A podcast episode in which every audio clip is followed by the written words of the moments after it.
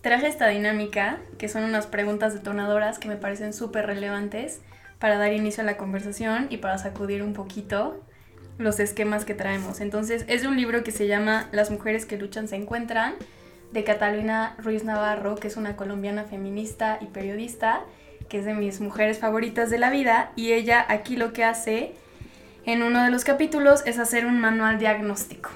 Entonces, para como la misoginia internalizada. Entonces aquí van las preguntas. Contesta sí, si tú lo has pensado o si sabes de alguien cercano a ti que lo haya dicho. Entonces la número uno dice, ¿crees que hombres y mujeres no pueden ser solamente amigos? No lo pienso, pero sé de alguien que lo piensa.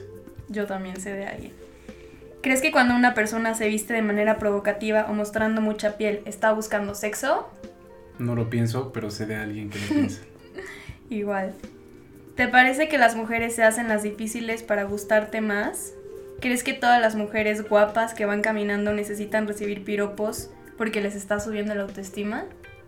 No, pero un amigo sí piensa. ¿Crees que a las mujeres les gusta sufrir y por eso salen con chicos malos y entonces deberían hacerle caso a hombres buenos y amables como tú? Sí lo pienso y, y también sé de alguien que lo piensa. ¿Te parece que si ella subió una foto en bikini a su Instagram, no puede sorprenderse de que algún desconocido la comente o algún hombre se masturbe? Sí, lo pienso y, sí sé alguien que lo piensa. ¿Sabes cuáles son los tragos que aflojan más rápido a las mujeres? No, pero seguramente... Alguien lo, lo sabe. Exacto. ¿Crees que hay mujeres que están para ser esposas, para llevar a casa y otras en cambio son para divertirse y experimentar? No lo pienso, pero uno de mis mejores amigos lo piensa. ¿Crees que por ser hombre tienes necesidades sexuales irrefrenables? No lo pienso, pero otro de mis mejores amigos lo piensa. Ok, entonces después de estas preguntas, lo que el libro dice es que si contestaste que sí a alguna de ellas, pues simplemente eres un cretino. Y después aquí viene la segunda parte de las preguntas, que es, si invitas a salir a una persona y pagas la cuenta, lo mínimo que ella puede hacer en agradecimiento es darte sexo, sino para que aceptó la invitación. No lo pienso, pero sé de gente muy cercana que lo piensa. Ok. Cuando una persona te envía sus fotos desnuda como parte de sexting, ¿crees que tienes derecho a compartirlas con tus amigos? Si no, ¿para qué te las mandó? No lo pienso, pero en muchos de mis grupos se comparten fotos. Claro. ¿Crees que una vez que empiezas a coger ya nadie se puede echar para atrás? No lo pienso. ¿Crees que por traer a una chica después de la fiesta tiene que coger contigo al final de la noche? No lo pienso, pero sé de alguien que lo piensa. Cuando estás en una relación formal, ¿asumes que para tener sexo hay consentimiento previo para todas las veces que quieres coger? No lo pienso, pero sé de alguien que lo piensa. Claro. ¿Alguna vez teniendo sexo te equivocaste y entraste por el chiquito hashtag ups? Sí, y sé de otras personas. Ok, acá dice que si contestaste que sí a cualquiera de estas preguntas, felicidades. Para desgracia del mundo, eres un potencial violador.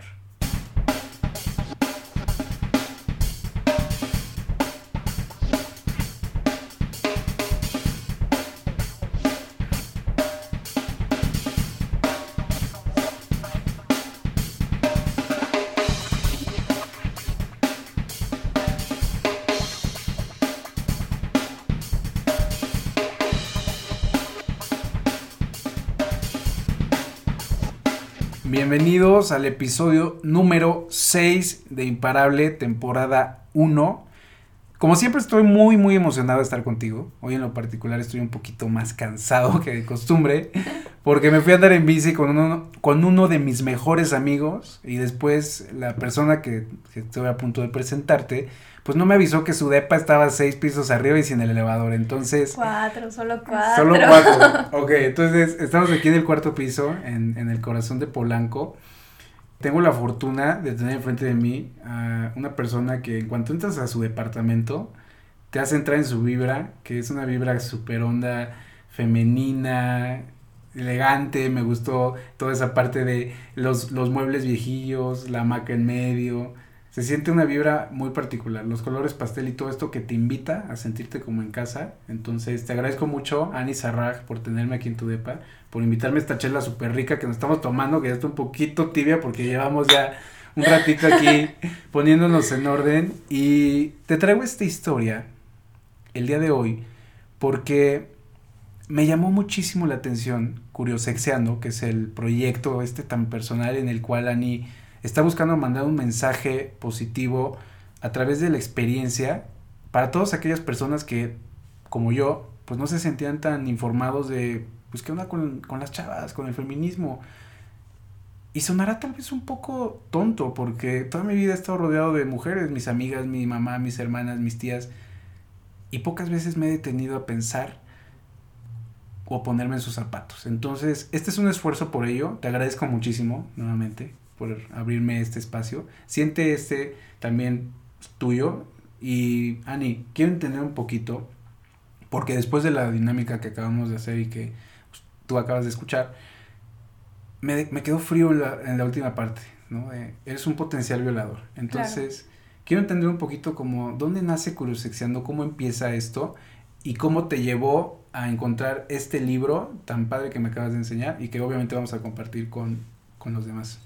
Claro, pues para empezar, estas preguntas lo que reflejan es justo una cultura de violación a la que estamos completamente acostumbrados y normalizados. Empezando por crecer como mujer en un mundo así, es bien difícil y bien doloroso. Y creo que al final justo de todo ese dolor, tristeza, impotencia es que nace, que nace este proyecto. El proyecto es súper personal porque nace de una necesidad mía y de una deficiencia que yo tuve en temas de educación sexual. O sea, yo crecí en una familia católica, ¿no? O sea, de cierta manera, no la más, pero sí bastante conservadora. Desde chiquitita fui en una escuela igual católica. Entonces creo que esta es en México una experiencia como un poco generalizada con la que muchas personas se pueden identificar. Y a mí la información que recibí en la escuela o sea, por parte de la institución educativa, eran nada más estas como pláticas de enfermedades de transmisión sexual, embarazo, muerte, siempre te ibas a morir, sida, muerte, drama, aborto. Y no sé, por ejemplo, en el libro CEP estaban nada más estos dibujitos así súper amorfos, así como de. con las partes del cuerpo apenitas. Y ya daban el tema por visto y. Mochados a la mitad y entiéndele, ¿no? Ah, exacto, ya lo que sigue, ¿sabes? O sea, al final nunca cubrías como más allá y por parte de, de mi familia, pues estaban todas estas, y están todas estas ideas de tienes que ser virgen hasta el matrimonio. ¿Cómo fue tu primer conversación de sexualidad en tu casa? Esa es una muy buena pregunta porque a mí mi mamá me dio el libro de Cubo Lecon, que en ese entonces estaba súper de moda. Y me acuerdo que entró, me dio el libro Rosita y me dijo como, nena, toma, yo ya lo leí, está muy bueno y cualquier duda que tengas me puedes preguntar, ¿sabes? O sea, nunca fue un tema como de eso no se habla o así. Pues el primer acercamiento de mi mamá fue ese. Entonces yo agarré el libro, lo empecé a leer y me acuerdo que en un punto llegué a la parte de masturbación y me dio un shock. O sea, yo no, no podía concebir que las mujeres se, se masturbaran. O sea, me acuerdo justo de estar leyendo y cuando leí me empecé a poner roja, roja, roja, roja. O sea, de pena yo solita en mi cuarto. No había nadie. O sea, era una vergüenza conmigo misma y cerré el libro y fue como, ¿por qué me dieron esto? O sea, ¿qué está pasando? Y al final no le pregunté a nadie, me brinqué el capítulo y me seguí a lo de a lo demás y pues no sé, así fue como como fui creciendo. Entonces creo que al final el proyecto es como resultado de todas estas experiencias que tuve a lo largo de mi vida, ¿no? En la pubertad, en la adolescencia y ahora en la en la vida adulta. Entonces, de las experiencias que más me han marcado justo para, para concluir como en este proyecto es uno, de la primera vez que yo tuve relaciones sexuales. O sea, fue, fue un tema dramático en mi casa. O sea, cuando, cuando pasó, yo ya, yo ya estaba grande, yo ya era mayor de edad. Y a mí me pareció muy responsable ir al doctor, ir al ginecólogo, pues como a ver que, que todo estuviera bien. O sea, como que me parecía la mejor decisión.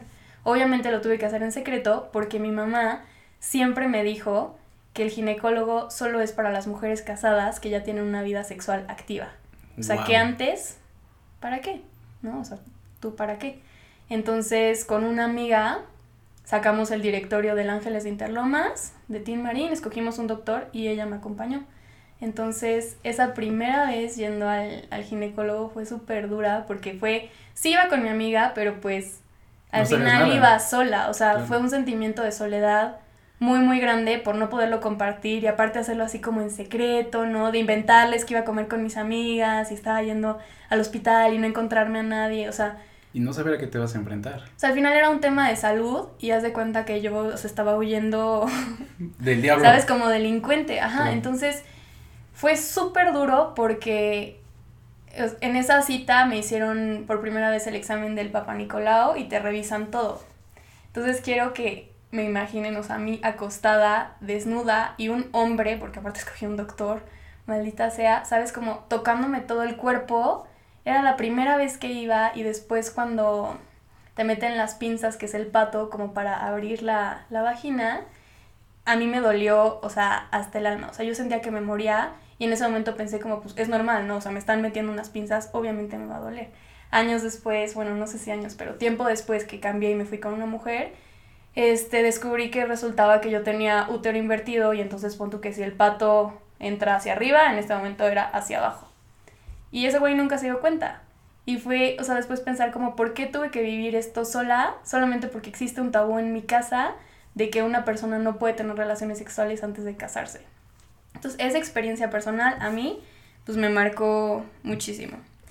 Y mi mamá me decía que, porque mi mamá después encontró una receta de que fui al ginecólogo y así fue como explotó toda la bomba en mi, en, mi casa. Y me acuerdo que mi mamá me decía algo así como de que, que era como una deshonra o así, o deshonor. Y yo me acuerdo que solo pensaba en la escena de Mulan, donde está el dragoncito diciendo, deshonrada tú, deshonrada tu familia, deshonrada tu vaca. y yo decía, deshonrada hasta mi vaca, o sea. Este, esa fue una. Después la segunda fue cuando tenía como 15 o 16 años, que en Acapulco estaba de moda el alebrije. Y entonces yo fui con una de mis mejores amigas, llegamos a la barra a pedir un shot, le pedimos al bartender que nos recomendara algo y nos dijo, pues, desmanejo semen de burro o clítoris de sirena. Y yo dije como, pues semen de burro, o sea, entiendo perfecto el chiste, ¿sabes? Ah, sí, semen, burro. Clítoris de sirena, o sea, ¿qué chingados es un clítoris? ¿Y dónde lo tiene la sirena? Entonces me acuerdo que nos quedamos así y fue como, pues dame el semen de burro. Fue la primera vez en mi vida que había escuchado la palabra clítoris. Y entonces, al final creo que estas dos experiencias reflejan como lo desconectada que estaba con mi cuerpo con el conocimiento, con mi sexualidad y siendo ya grande. O sea, no... ¿Cuántos años tenías? Cuando pasó lo alebrije tenía como 15 años. Cuando fue lo del ginecólogo tenía 21 años. Y a esa edad, ¿sabes? Como desconocer que tengo útero invertido. O sea, ¿cómo llegas a esa edad adulta sin saber algo tan importante de tu cuerpo? Claro. Entonces, también me generaba mucho ruido que mis papás no pudieran ver más allá. O sea, yo estaba muy orgullosa de mi decisión de haber ido al doctor y para ellos simplemente fue, fue trágico. O sea, yo no entendía por qué ellos en vez de felicitarme por haber sido como responsable, ¿sabes? Fue como completamente reprochable y, y, denigrante para ellos y decepcionante como, pues como lo que había hecho.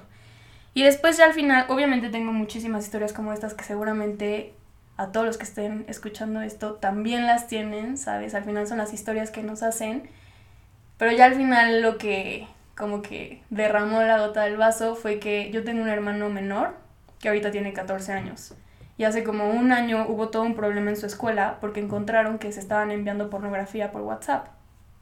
Entonces el, el acercamiento de la escuela fue citar a los papás y decirles como revisen los celulares de sus hijos ¿sabes? Como que necesitamos saber quiénes fue, como para hablar con esos niños, ¿no? Y no sé, supongo que llevarlos a una de estas pláticas de enfermedades, muerte, sida. Si coges, te embarazas y aborto y... Exacto. Y cuando mi mamá me platicó, dije, no puede ser, o sea, no puede ser que hayan pasado tantos años y que la educación siga siendo tan deficiente y que sigan habiendo tantas lagunas y que la escuela siga tambaleándose para ver cómo acercarse a estos temas con sus, sus alumnos y alumnas. Entonces, bueno, mi mamá habló con mi hermano, o sea, como que trató de ser como un poco más abierta al respecto y yo platicando con mi mamá le decía, tiene que existir algo para que la gente se pueda informar. O sea, estamos fallándole a la sociedad, a mí me fallaron, no me fue suficiente y le seguimos fallando.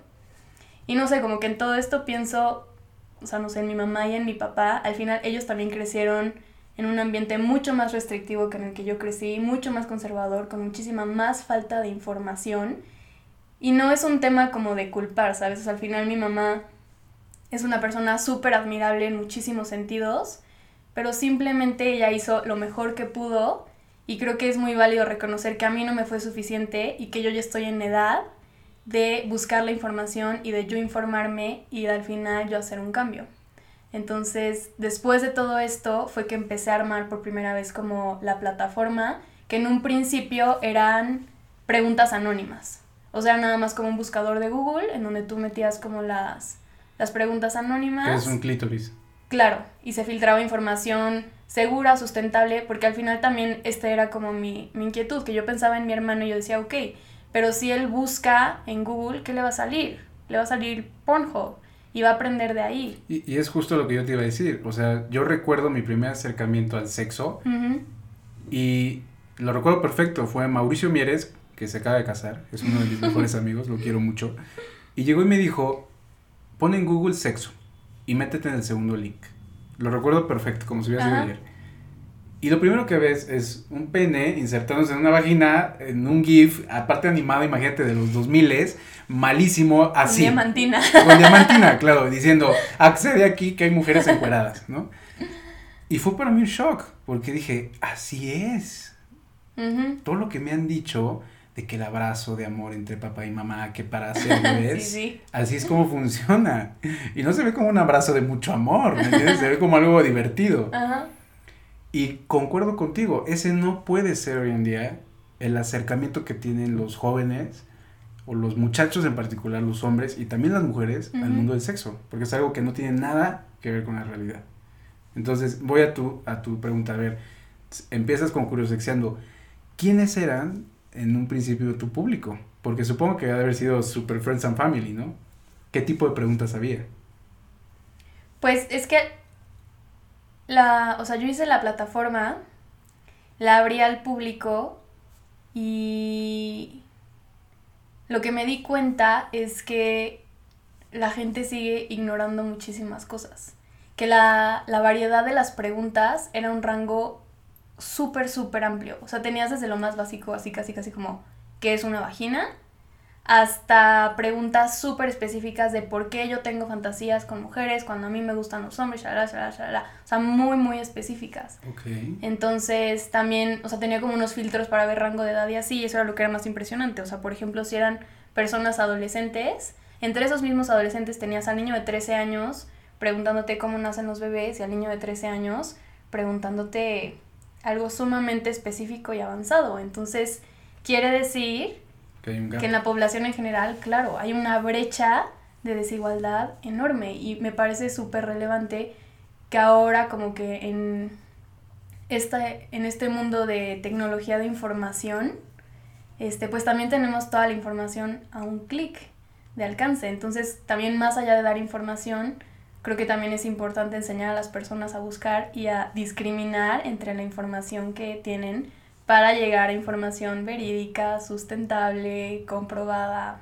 claro. y demás. Entonces, de por sí el proyecto es súper grande porque como habla de sexualidad, cuando tú hablas de sexualidad eres todo lo que haces, sientes, piensas, o sea, es todo tú. Y está presente todo el tiempo porque nosotros somos seres sexuados desde que nacemos hasta que nos morimos. Sea, muchas veces pareciera que o sea, solo eres como un ente en el mundo y de repente cumples 13 años y ya te haces un ser sexuado. Y no es cierto, naces siendo un ser sexuado. Entonces, este, pues es un tema que toca absolutamente todos los aspectos de nuestra vida, ¿no? No solo el tema de, de sexo. Y de ahí a que siendo un tema tan, tan amplio, en un principio fue como un poco difícil definir cuál iba a ser el enfoque. porque yo dije, bueno, para hacer como, como un proyecto con una buena base y un buen sustento, tengo que estar como bien informada en todos estos temas. Entonces empecé a buscar de la monogamia, del poliamor, de la construcción del género y empezó a hacer o sea, una avalancha, así una bola de nieve que cada vez se hacía, sí, más grande y grande y grande, porque al final el tema de sexualidad cuestiona absolutamente el mundo como lo conocemos. O sea, empezando por el género. Claro, y, es que justo eso te iba a decir, o sea, tenemos todo ahorita lo de Black Lives Matter, clasismo, guerras, eh, fifís contra chairos, esas luchas van a seguir, han estado todo el tiempo presentes. Y la única que lleva indistinto en todos los años de existencia de la humanidad es el hombre sobre la mujer. Justo, de estar súper abrumada con todos estos temas, una vez platicando con una amiga que es mujer trans, ella me dijo como, como está bien que quieras estar informada, se vale, pero no te pierdas, porque queriéndolo abarcar todo, no vas a abarcar nada. Me dijo, al final tú solo puedes hablar de tu experiencia como mujer, heterosexual, cisgénero, en esta posición privilegiada que reconozco absolutamente. Y me dijo, y desde ahí tienes que hablar porque eso es lo que conoces y porque al final todas estas características no le dan más valor ni le quitan este, a tu experiencia. Es tu experiencia y es súper válida. Entonces esa fue una segunda parte del proyecto, ¿no? Donde ya se empezó a acotar como un poquito más. Y entonces pensé, ¿qué me gustaría decirle a la Annie del pasado? O sea, creo que de ahí nace. O sea, ¿Y qué te gustaría decirle? ¿qué, información me faltó? Y justamente con esa idea fue que creé la primera parte del proyecto, que es el taller de autonomía de la sexualidad femenina, que a mí me, no sé, me emociona mucho pensar justamente si a mí eso me hubieran contado antes, ¿qué, experiencias tan horribles me pude haber ahorrado en mi vida si hubiera sabido? ¿Sabes? Si hubiera tenido la información. O sea, no sé, como de temas en general de sexualidad. Entonces, en el taller, en la primera parte lo que se ve es un análisis de la represión sexual como a nivel histórico. Porque pues pareciera que es inmemorial, ¿no? Que la represión sexualidad, de la sexualidad femenina siempre ha existido y la realidad es que sí hay un parteaguas en la historia en donde empieza. O sea, sí hubieron hechos históricos desde la Edad Media, en donde empieza como esta división del trabajo y demás. Entonces analizamos la historia de la casa de brujas, que pareciera un tema súper ficticio de el sombrerito puntiagudo y la escoba que vuela, y no, es un tema súper profundo. Entonces, para entender por qué hoy hay expresiones como quién tiene los pantalones en tu casa o... Claro, los huevos o... Todos estos temas, mm. entonces hacemos este análisis histórico y también para entender, creo que es una experiencia bastante generalizada, la culpa y la pena. Ok, ¿en qué sentido? Y en específico en las mujeres. O sea, tu relación con tu sexualidad está completamente destruida. Está súper... Pero, ayúdame a entender ese, ese, concepto, porque... O sea, ¿cómo que está destruida como mujer? Porque no estamos... No tenemos una pues como una libertad sexual, o sea, no estamos relacionados como con este aspecto de nuestra vida y por ejemplo, como yo, en el momento en el que empiezas a coger o lo que sea, por parte de la sociedad vienen todos estos tabús y, tabús y prejuicios y te aseguro, pregúntale a cualquier mujer que esté cerca de ti si alguna vez ha sentido culpa por haber hecho algo en el tema de sexualidad, si ha tenido miedo, si ha tenido vergüenza, o sea, a nosotras todo nos da pena, nos da pena comprar una prueba de embarazo, nos da pena comprar toallas femeninas, nos da pena que vean que nos está bajando y que nos tenemos que poner un tampax, todo nos da pena. Nos da pena decirle a tu pareja que ya te cansaste, o sea, nos da pena si tu pareja eyaculó y tú no, te has venido, ¿sabes? O sea, al final todo el tema para nosotras es de pena, es de culpa, es de miedo, es de, ay, que no sepan que estoy cogiendo, ay, que no me vean. Es censura todo el tiempo, todo el tiempo, todo el tiempo. Es súper cansado y es súper desgastante. Entonces, otra parte del taller es revisar la anatomía del cuerpo justamente por toda esta parte de desconocemos muchísimo. O sea, el clítoris, por ejemplo, fue pues descubierto en su totalidad, o sea, que una doctora hizo como la estructura completa del clítoris en 2005. Wow. O sea, 2005, no es nada. O sea, ¿qué pasaba antes? ¿sabes? O sea, no, yo pienso, todos estos doctores, así como el doctor que a mí no me identificó que tenía útero invertido, han estado todos estos doctores que nunca les interesó esta parte de la anatomía femenina. O sea, les dio lo mismo. Y después ya la tercera parte son herramientas de autoerotismo, de autoexploración, este, pues para vivir nuestra sexualidad de manera más amplia, porque desde la escuela en la educación sexual nunca entró la parte de placer, nunca entró la parte de consentimiento, nunca te dijeron que se podía disfrutar, nunca te dijeron de lo increíble del proceso de excitación. Entonces eso lo cubrimos en el taller porque hoy en día, claro que siguen existiendo muchísimas mujeres que les dices masturbar y así como yo, que azoté el libro y dije, esto es del diablo, hay muchísimas mujeres hoy que también piensan que es algo sucio y que si lo hacen se han sucio es la palabra. sucias. Exacto, creo que sucio es la palabra porque sí, recuerdo que yo tenía una exnovia y me decía eso, ¿no? O sea, como, no sé, sucio, ¿no? Como, y yo como, pero ¿por qué? Si, o sea, si yo me siento igual de bien que tú cuando hablamos de esto, ¿no? Entonces como que ahora comienzo a comprender de dónde viene este sentimiento precisamente como de culpa, ¿no? Entonces veo tres aristas muy interesantes. Entonces, explícame la primera, o sea, a ver, empiezas con todo este tema de autodescubrimiento, voy a hablar desde mi eh, perspectiva y voy a lanzar mis talleres. Entonces, viene la parte de los talleres y después, ¿qué sucede? O sea, ¿qué, qué detonas en tu en, esos talleres? O sea, ¿qué, ¿qué, qué, acciones vienen después de que tú dices, me lanzo a hacer los talleres? ¿Cómo? Sí, ¿qué pasa después de que tú dices, empiezo a dar estos talleres? ¿Qué reacción encuentras en la gente? Pues al final lo que encuentro es justo esta parte de, de culpa. Es que la culpa es un tema súper, súper profundo porque ahí es donde, o sea, al final yo entiendo que el feminismo nos afecta a todas de manera diferente.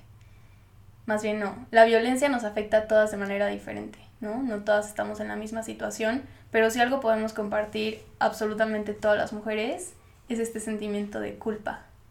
Y lo que yo he encontrado después de los talleres es que se sacuden todos estos esquemas, ¿no? Las mujeres empiezan a cuestionar esa realidad que les parecía tan absolutamente normalizada y cuando tú escuchas en los talleres las experiencias de otras mujeres, dices, no me pasó solo a mí, nos ha pasado a todas y es desde esa misma colectividad que nosotras resistimos. Al final, estos talleres son un espacio seguro para todas juntas construir conocimiento porque todas conocemos y todas ignoramos algo. Y estas redes de apoyo es exactamente de lo que se trata la sororidad femenina. Es justas, juntas construir conocimiento para transformar ese mundo tan violento que no nos ha dejado ser desde tiempos inmemoriales. Ok. Y ese cambio suena increíble. O sea, me, me encanta cómo suena. Y, y, por ejemplo, tus amigas y así toman este tipo de cursos. Sí, todas mis amigas se han acercado y creo que al final de ellas es de quienes he recibido como la mejor retroalimentación, porque al final los cambios, o sea, yo sé que suena muy ambiguo, pero se ven en cosas chiquitititas, como desde la amiga que se atreve a preguntarte por primera vez, oye, ¿cómo me cuido para tener sexo anal? ¿Sabes? Al final pudo ser que antes de los talleres nunca lo hubiera dicho en voz alta porque también es un súper tabú para las mujeres y entonces Chance se hubiera animado a hacerlo y le hubiera salido todo mal porque no hubiera tenido la información necesaria. Y en el momento en el que tú te atreves a preguntar cómo le hago y cómo me cuido y cuáles son las medidas de higiene, o sea, al final tu experiencia sexual va a ser completamente distinta, te estás cuidando a ti, estás cuidando al otro, y eso es lo que me parece súper importante. Los talleres también dan lugar a que nosotras hablemos de todos estos temas. Claro. Y que entre nosotras nos ayudemos y que entre nosotras nos cuidemos como mujeres como siempre lo hemos hecho. O sea, para mí esta idea de que nosotras siempre estamos en contra y de que somos rivales y que solo nos andamos de backstabbers y así, me parece súper real, no es cierto. Porque si las mujeres hemos sobrevivido por los siglos a pesar de toda esta violencia, es porque tenemos unas redes de apoyo increíbles y reales. Y eso es lo que se ve en los talleres. Ok.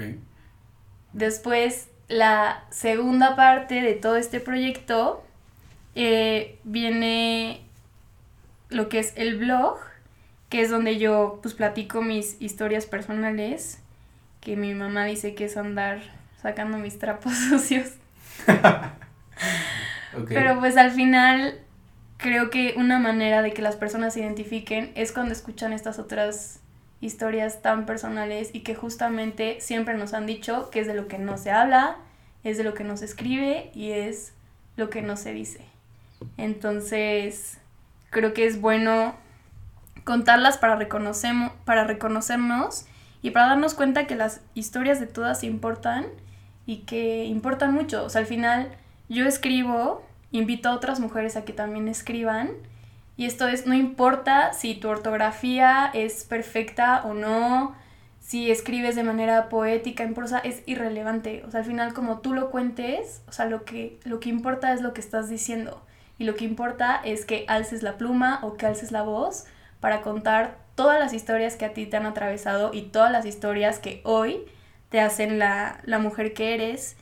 Y al final escribir, a mí en lo personal me parece algo sumamente terapéutico y algo que he leído mucho en los libros de feminismo que tengo es que lo personal es político. Claro. Y eso es completamente cierto. O sea, una todo lo que nos atraviesa es completamente político porque para nosotras ser mujeres es ser mujeres en lo privado y ser mujeres en lo público. Y para mí mi lucha como mujer empieza desde que yo me despierto y tengo que decidir qué ropa me voy a poner. Porque no es tan fácil, o sea, todo lo que me atraviesa para ver si me voy a poner falda o pantalón o vestido. O sea, yo no he salido ni de mi casa y ya estoy cansada. Y ya luché contra 30.000 prejuicios y tabús, impedimentos, represiones y no he puesto un pie afuera de este departamento. Pintarme, arreglar todo. Todo. Claro. Todas las decisiones que tomamos. Entonces, escribir es también para generar todas estas como conversaciones incómodas. Es la recopilación de todas estas historias que son súper importantes y porque al final, o sea, ¿por qué tenemos que escribir? Uno, porque podemos y dos, porque hemos sido completamente borradas de la historia y pues es momento de decir... Aquí estamos. Aquí estamos. Claro. Aquí estamos y aquí vamos a seguir y tenemos mucho, mucho que decir. Oye, yo, yo veo eso, este, en tu, en tu, en tu Instagram precisamente. Y una parte que me, que me causa mucho, mucha curiosidad es la parte del el contraste entre las historias y las fotos. ¿Por qué? Porque las historias que tú subes o los posts que tú subes, veo una Annie donde escucho tu voz escribiendo y, y me imagino esa Annie que yo conozco que, o conocía, que es como más calladita, ¿me entiendes? Un poquito más tímida. y veo tus fotos y veo esa Annie que estoy viendo ahorita, ¿me entiendes? Que es como moviéndose tus chinos al aire, ¿sabes? esa, sonrisa muchísimo más, eh, no intimidante, sino este, dominante, ¿me entiendes? y, no, y no dominante de la situación, sino de ti misma. Entonces, noto esa diferencia porque veo los, los posts y claro, digo, wow, me causan a veces algunos dolor, otros me causan felicidad, otros me inspiran, otros, si yo fuera mujer diría, me levanto de mi colchón. Y las fotos son súper fuertes, ¿no? O sea, porque tienes unas fotos que lo anoté aquí, o sea, no, me gusta esa sensualidad, pero no es, no es sensualidad, porque no es sensualidad per se, porque no, no, es, no estás ¿cómo decirlo? Como, perdón, no es, este, como sexual, ¿no? Sino que sí es sensual, es elegante, es, es retratar un momento, ¿no? Entonces quiero entender un poquito eso. Entiendo de dónde vienen los posts, las historias, de dónde vienen las fotos y a dónde van. Pero sabes qué, justamente lo que dices me parece súper interesante porque sí es sexual. Ok. Porque a mí siempre me han dicho que yo no puedo ser esa persona que le guste coger, que yo no tengo esa necesidad, a mí siempre me dijeron que yo no, ¿no? Tú eres esa mujer pura, casta, súper ética, súper bien portadita, pierna cruzada. Y no, no es cierto. O sea, yo no me identifico así.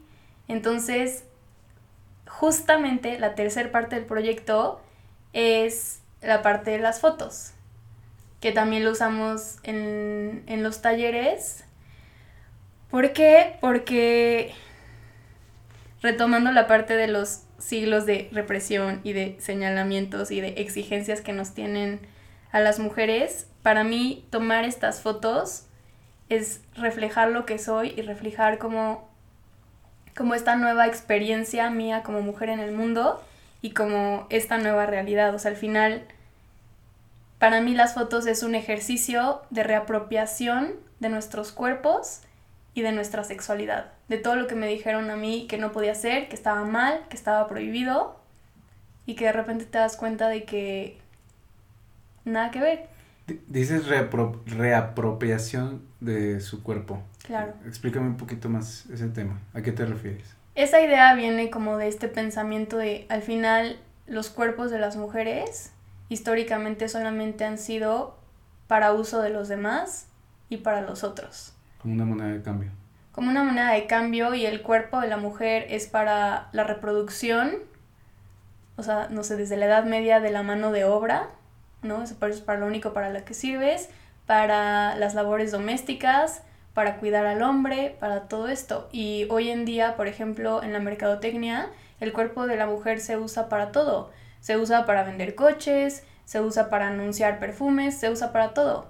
Pero en el momento en el que yo quiero tomarme una foto, está mal y es reprochable y soy una puta, y entonces es cuando es, ¿por qué cuando es para consumo masculino sí está bien, pero por qué cuando es para expresar mi sexualidad está mal? Tipo Playboy, ¿no? Exacto, o sea, al final Playboy o todas estas cuentas de Instagram donde tienen fotos de mujeres con una belleza bastante estandarizada y unos cánones de, cánones de belleza súper irreales y alejados de la realidad. Digo, a esos... yo, vi, o sea, claro, me imagino, lo primero que viene a mi mente es un El Artista o un Santiago Pérez Grobas, que claro que están todo el tiempo en mi feed y que tienen muchos likes y que un buen de personas quieren participar y todo. Y es por ahí más o menos como por donde, como por donde te vas. Sí, o sea, para mí eso es la reapropiación de mi cuerpo. O sea, porque estos hombres, fotógrafos, o porque estos artistas, escultores, o porque todos estos pintores han podido pintar mujeres desnudas, hacer esculturas de mujeres desnudas con la sábana y con las chichis de fuera. Y porque ellos sí pueden y les aplauden y son reconocidos y son unos dioses. Son unos cabrones, ¿no? Son unos drotes. Y en el momento en el que yo lo hago, en el que yo decido tomarme fotos de mi cuerpo como yo me siento cómoda. Viene la etiqueta. A mí se me reprocha, a mí se me cuestiona y a mí se me dice que no me voy a dar a respetar por lo que estoy compartiendo en redes sociales. Porque ese hombre sí pasa a ser respetable por tomarle foto a las nalgas de todas las viejas del mundo y yo subo una foto en tanga y a mí me dicen que no me van a contratar en una escuela como maestra si sigo publicando cosas así. Entonces, para mí el ejercicio de las fotos es sumamente poderoso y sumamente increíble porque también lo que yo hago es crear estos espacios para las mujeres seguros en donde yo les quiero ayudar a que ellas reflejen en las fotos y sean lo más ellas posibles, dejando de lado todo lo que les dijeron que no podían ser y puedan ser ellas de la manera más transparente. Oye, yo la verdad es que me, me encanta, digo, me gustaría escuchar un poquito de qué puedes hacer tú como hombre, ¿no? Porque tú tienes una pareja. Y supongo que ha, ha, habido muchas de estas preguntas que hiciste al principio que tal vez esa pareja pues te haber dicho que sí, ¿no? En ese sentido, ¿cómo estás lidiando hoy en día la nueva Ani? ¿no? Esta Ani no que, que dices, ¿no? Del, del, de etiqueta, sino dar la verdadera, ¿no? ¿Cómo, ¿Cómo lidia eso en lo personal? Porque supongo que va a ser también complicado, ¿no? Sí, es difícil y también es, es muy duro en el sentido en que al final yo llevo veintitantos años, ¿no? Con ciertas creencias, este, con ya muchos introyectos completamente asimilados en mi persona y en este punto en el que yo estoy de desaprender todo eso que tenía, pues es súper doloroso porque al final estoy aprendiendo y construyendo sobre algo que, que no conozco. Claro. ¿No? O sea, es un completo limbo, entonces es pues a prueba y error, a estar viendo con qué te sientes cómoda, con qué no. La comunicación me parece la base de todo. O sea, me parece lo más, lo más importante para, para poder construir. Y en el tema de los hombres, es una muy, buena pregunta porque en estos talleres de autonomía de la sexualidad femenina, a mí varios amigos se han acercado a decirme que por qué no lo hago para, para hombres también. Y entonces es muy curioso porque yo, bueno, para empezar no lo había considerado porque pues yo quería hablarle a las mujeres, ¿no? O sea, pensando en esa Annie que necesitaba información, decir, bueno, estas otras mujeres en el taller vamos a construir información. Y en un punto lo llegué a, a considerar y después un exnovio me escribió, aquí lo voy a quemar, para decirme que estaba muy interesante, que le contara un poquito más del proyecto, ¿no? Por dónde iba la onda, no sé qué. Le conté como el objetivo del taller y al final me dijo como, yo creo que más allá de enseñar, lo que deberías hacer es bla, bla, bla, bla, bla, y no sé qué. Me dio una serie de recomendaciones y fue como, creo que ese es el enfoque correcto. Y fue como, ¿qué vergas? O sea, ¿quién eres tú para venirme a decir a mí lo que yo tengo que hacer con mi proyecto? Y entonces en ese momento dije, no me corresponde a mí. No me corresponde a mí enseñarle a los hombres a X cosa de la sexualidad femenina. O sea, creo que el papel de los hombres dentro del feminismo es que así como nosotras estamos haciendo estos espacios seguros y estas redes de conocimiento, ustedes tienen que hacer sus espacios seguros y sus redes para desaprender toda la misoginia y el machismo que todos tenemos internalizado. O sea, siempre que preguntan como qué podemos hacer, eso es lo que pueden hacer. O sea, a mí me da igual si marchan conmigo y traen un cartel, a mí me da lo mismo, eso no me sirve de nada. Tú estás contando al final de cuentas tu historia y las historias de la gente que está en ese espacio seguro, que lamentablemente la gente que está en ese espacio seguro, no lamentablemente, más bien, para ti, o sea, es pues la gente que, que tiene que estar ahí, ¿no? O sea, es gente que va a entender de qué se está hablando porque se puede sentir relatable y no estás desviando la conversación a educar a alguien que tendría que ser su responsabilidad. Exacto, o sea, creo que ya todos somos adultos y estamos grandecitos y a cada quien nos corresponde, así como yo estoy desaprendiendo chingos de cosas con muchísimo dolor y aprendiendo todas las nuevas y construyendo sobre la nada, pues a ustedes les toca exactamente lo mismo.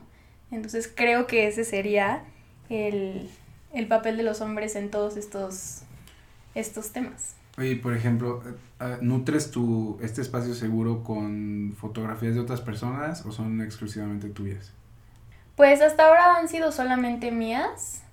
Este, también al final las fotos son para cada quien y cada quien decide lo que quiere o no hacer con ellas. Yo estoy totalmente abierta a compartir la perspectiva de sexualidad de otras mujeres, este, siempre que ellas estén de acuerdo. Pero pues es algo sumamente personal. Esto es Montessori y cada quien decide lo que quiere o no hacer con sus fotos. Oye, y en este sentido, o sea, creo que seguro has de tener muchas historias que te han estado llegando. ¿Qué piensas hacer con ellas, más allá de los posts? O sea, hay algo como después de que ya estás haciendo esta recopilación, ¿no? ¿Qué viene después? Lo que viene después sería recolectar todas estas historias para ser publicadas. O sea, al final, como decíamos hace rato, las mujeres hemos sido borradas de la historia y específicamente de los libros de historia. Entonces creo que al final estas experiencias súper caseras y súper cotidianas es lo que más habla de la realidad en la que estamos viviendo y es donde más vamos a poder este, notar o hacer un cambio. ¿Y cómo piensas publicarlas? Entonces, pues sería una vez recolectadas todas, buscar la editorial que esté interesada para publicar el libro, pues lo antes posible porque nos urge escuchar estas voces y nos urge abrir la conversación, abrir la conversación y sacarles a la luz y darle una voz a todas esas mujeres que han sido ninguneadas o menospreciadas. Ok, y también me, me encantó en lo personal esta conversación, la manera en la que lo fuimos llevando, creo que sí tocaste un tema súper importante porque me acuerdo que hubo un post en el cual tú lo subiste a, Instagram y era de e, este libro She Comes First. Sí. ¿No? Y recuerdo que lo vi, le tomé un screenshot, no pasó más, y luego una amiga lo recomendó por Twitter. Ajá. Me escribió un amigo, ah, no, me escribió, sí, me escribió un amigo y, y me dijo, güey, ya me lo compré. Y le escribí y dije, yo también. Entonces, como parte de un reto, que voy a hablar después de él, nos, nos dedicamos a leerlo. Y sí te puedo decir que, que claro que fue como muchísimo más fácil para mí entenderlo, porque era un hombre el que estaba hablando, ¿no? Y para los que no conozcan el libro, empieza este hombre diciendo, pues yo soy una persona, ¿no? Que soy precoz, ¿no? O sea, tengo, tengo eyaculación precoz. Y tuve que encontrar otra manera de satisfacer a mi mujer, ¿no? Y en esa búsqueda me di cuenta que existe todo un universo alrededor del placer de la mujer. Y fue fascinante lo que encontré. Entonces, claro que yo me pongo en, los, en la posición de cualquier otra chava que lea eso, pero tal vez de la voz de una mujer y que, wow, se va a hacer como blow, blow, ya sabes, o sea, explota todo el mundo, o sea, porque descubres un mundo que no era tuyo. Entonces me quedo con esta parte de volverte a apropiar de tu cuerpo, crear espacios seguros para hablar, tanto para hombres como para mujeres. Creo que esto para las mujeres es una gran lección de decir, hay alguien más que ya está pasando por lo que yo viví, no es exclusivo.